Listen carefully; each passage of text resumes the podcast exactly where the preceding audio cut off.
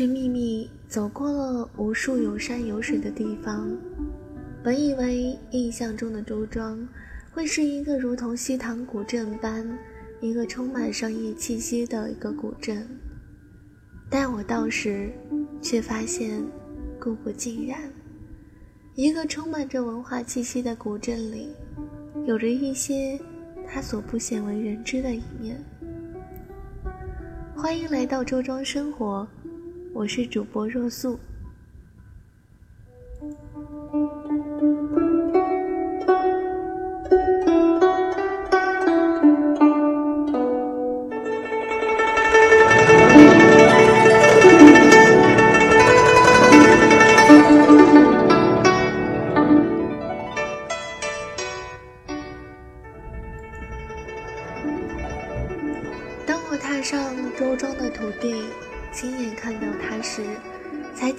体会到人们为什么那么热爱周庄。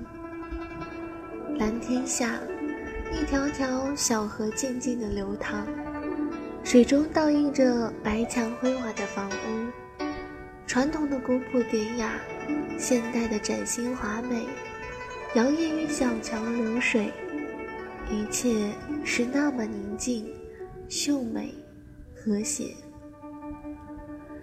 周庄到处洋溢着水的灵气和平和，对于久居大都市的人来说，那种水泥丛林给人的压迫感会立刻消散，油然而生水一样的轻松和畅快。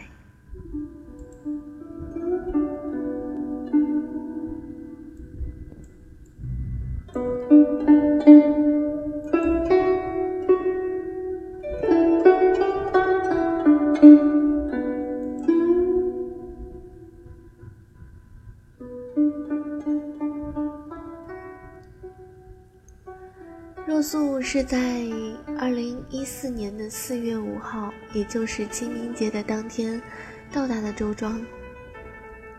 可以说，路上经历了无数的坎坷，经历了无数的艰难，但是我依旧笑着，我到了周庄。周庄位于苏州市的东南三十八公里，昆山市境内西南三十三公里。上海距周庄约七十公里，车程约一点五小时，所以现在的沪青沪青平高速已经是建成了，所以现在往来的通车呢只需要四十分钟。始载于一零八六年的周庄，位于上海、苏州、杭州之间，镇为泽国，四面环水，咫尺往来，皆需舟机。全镇，全镇依河而依河承接，街桥相连，深宅大院，重脊高瞻，河埠廊坊，过桥骑楼，穿楼石栏，临河水阁，一派古朴幽静，是江南典型的小桥流水人家。在周庄邂逅了很多的人，也是带去了很多的小伙伴。邂逅的对于我印象最深的，无非就是周庄生活的主人木源，还有这一去同行的主播尹雪，还有就是在周庄生活中所邂逅到的。那一位网络作家，鹏鹏，很幸运的是，也是得到了来自他的签名。我记得当时在周庄生活家所录制节目，录完节目之后，由喜马拉雅上传到周庄生活。我记得雨雪在周庄生活的这样的一个评论当中，给若素评论到的是。若素是一个坚实而爱笑的姑娘，她坐在直播间，侧着脸对我说：“曾经让我们哭的事情，在很多年后，或许会让我们笑着说出来。的那一刻，很美，也很棒。”其实，在周庄邂逅了这样的一些人，也是对于若素来说，可以说是我毕生所难忘的。就像是银雪，这一个让我充满着敬佩、充满着无限神秘气息的一个女孩。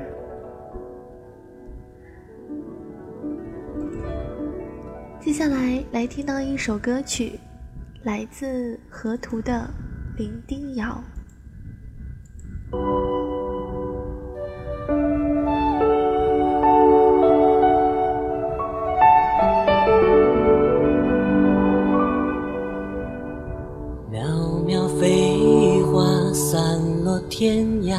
将那些白骨别忘了回家。清明芭上牧笛悠扬，催行人断肠，有泪如雨下。浅浅池塘，锦鲤成双，风缠绵着挂，听一夜落花。生死茫茫，雪意如花，伶仃的白发，梳弄着牵挂。谁在哭啊？哭伤了真相。谁在笑啊？触目的苍凉。谁的眼啊，嘲笑着呼唤？谁安静的不用再说话？流云流走我指尖的沙，吹旧了黑白色衣花，你种的流星长了枝桠，莺飞草长，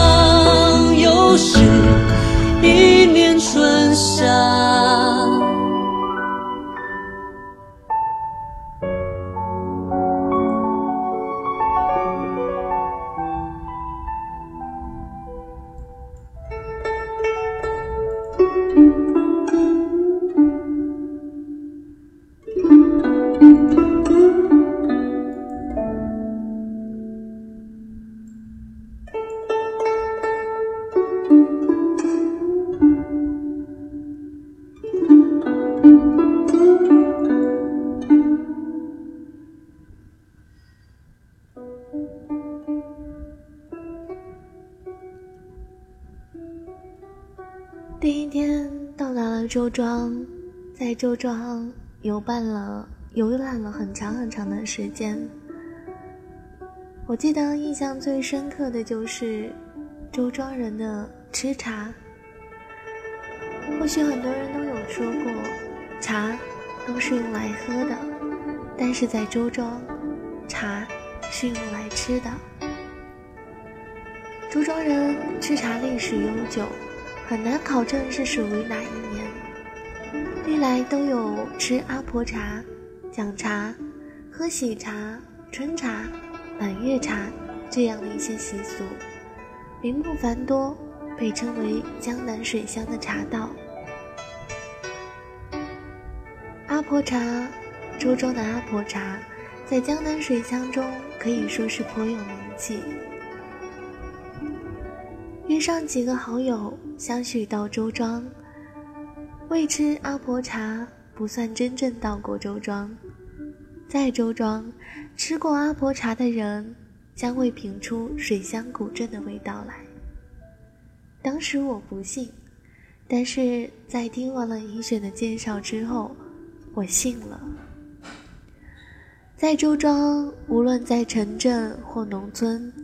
经常可见到男女老少围坐一席，杯杯清茶，叠叠茶点，悠然自在，边吃边谈，有说有笑，其乐无穷。这种习俗，自古至今，称之为吃阿婆茶。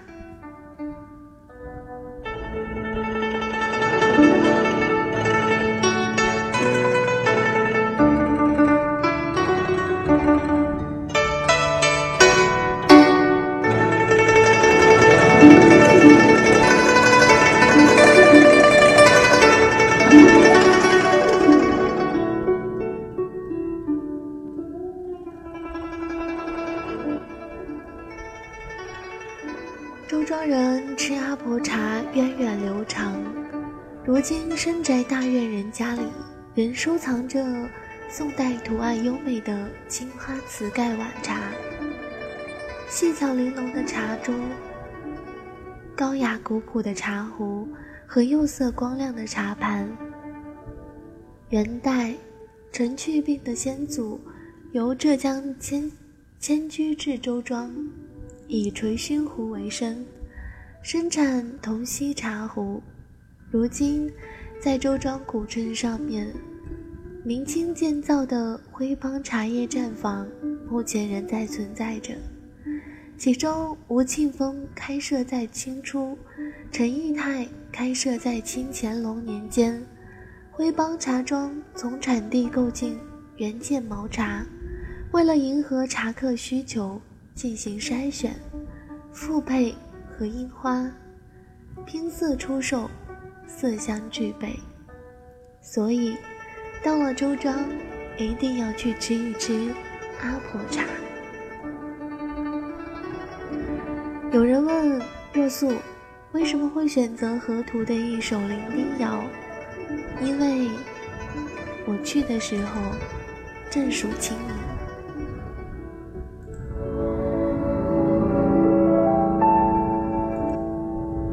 流萤四散，像个岸上，远行的灵魂已不再回望。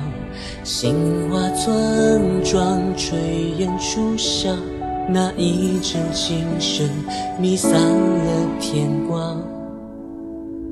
谁在哭啊哭完了天朗？谁在笑啊透骨的丹山？的青山被暮色埋葬？谁的梦还有叠纸轻帐？满荒烛光，谁剪了一碗？门前世界泪过了几行？谁推开了那雕花的窗，怕你漏看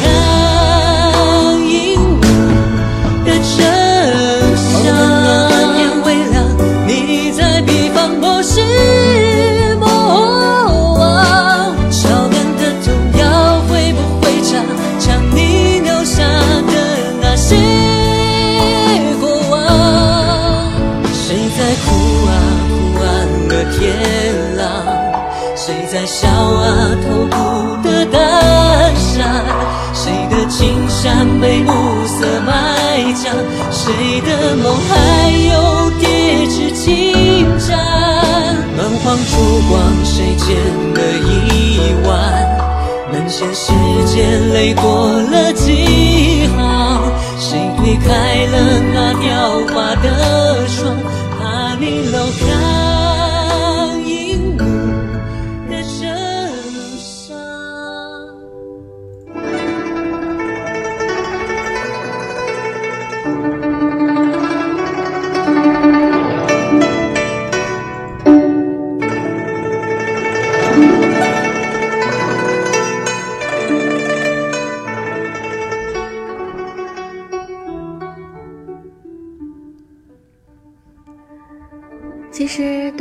周庄这样的一个古镇来说，在进入古镇之后，会发现有无数的游客，甚至在很多人在国庆三国定的三天的小长假里面，都会选择来到周庄。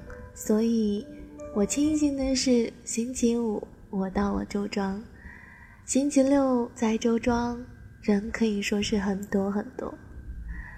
其实，在周庄的时候，也是能够看到很多的导游正在那里讲解着周庄。今天若素想学学那样一些导游，或许了解若素的朋友会知道，我以前的职业是做导游的，所以今天我想给你们讲讲若素口中的周庄。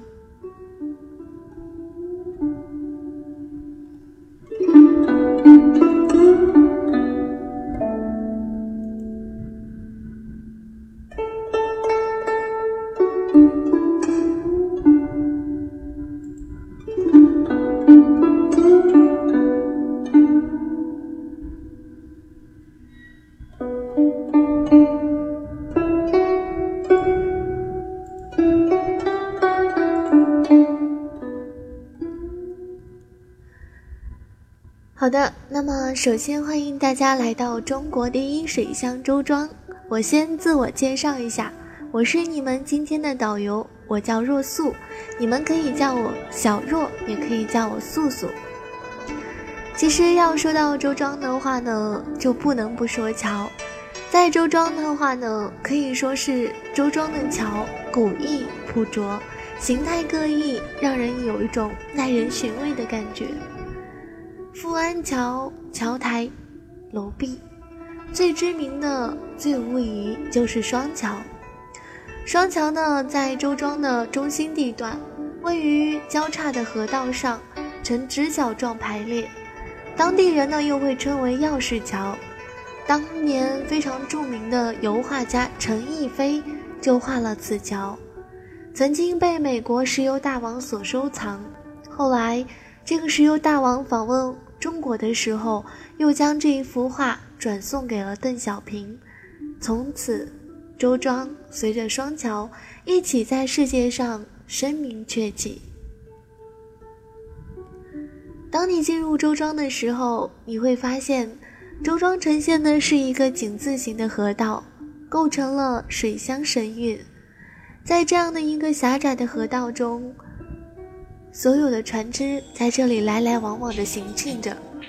周庄人家因水而筑，粉红色的粉墙黛瓦的深宅大院，雕梁画栋的灵台小阁，比比皆是。尤其是像沈厅、张厅这样的一些气势非凡的地方，甚至就像是我们今天要去到的一个地方——沈厅。如果说我们的游客有来过我们的周庄的话，应该会知道周庄最有名的两个厅，一个就是沈厅，还有一个就是张厅。在元末明初的时候，家住在周庄的江南首富沈万三，曾经资助明皇修建南京三分之一的城墙，但是最后仍然得罪了皇帝朱元璋，被流放到了江南。最后客死他乡，如今沈厅仍然在这一个充满着民居、充满着一个古代分量的一个民居中，主人公的悲惨事迹让人感觉还是有一些浮想联翩，为周庄的流水小桥增加了一份沉重的气氛。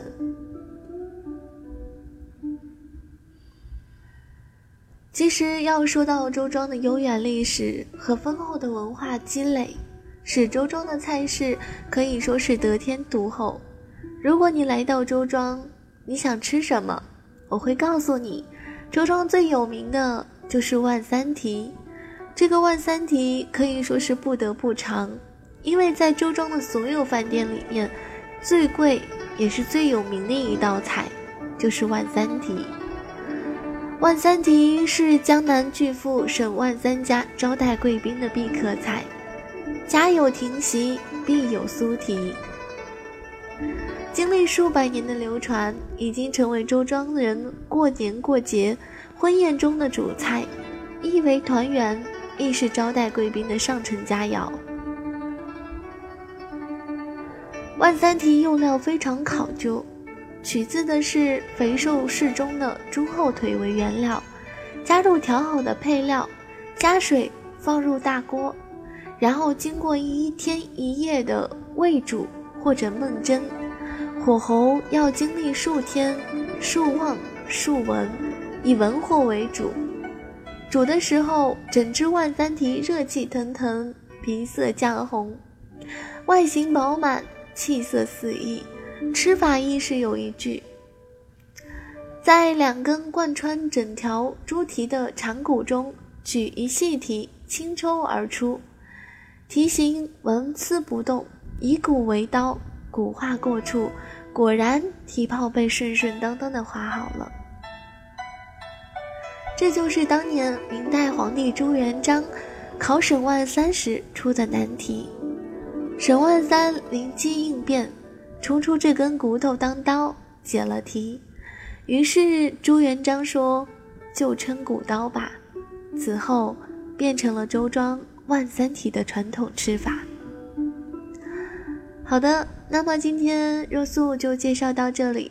不知道我们的这一些客人们，在听到了肉素所介绍的周庄之后，是否对周庄充满了一种喜爱？那么接下来，跟随着肉素一起回到古时的外婆桥吧。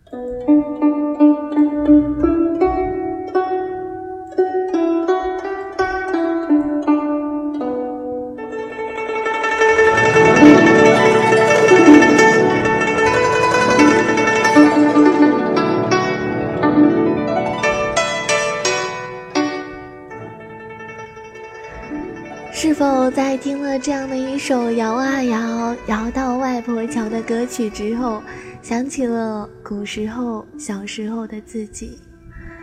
我记得在周庄，在周庄生活家接受昆山电视台采访的时候，我有说过一句话：来到周庄，就像是回到家一般。所以，周庄给我就是故乡的感觉。当代作家余秋雨曾经说过一句话：“斑驳的青灰色，像清晨的残梦；交错的双桥，坚挺而又苍老。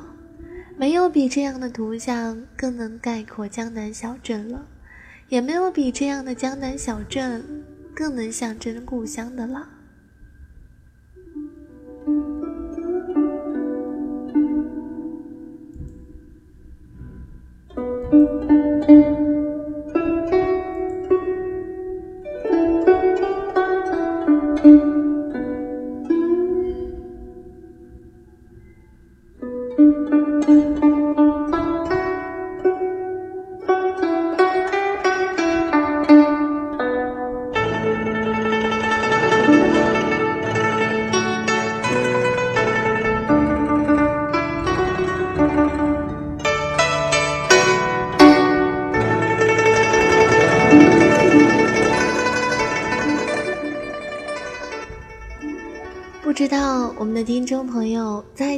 若素接完介绍完了周庄之后，是否有这样的一种浓郁、充满的一种浓郁的兴兴趣呢？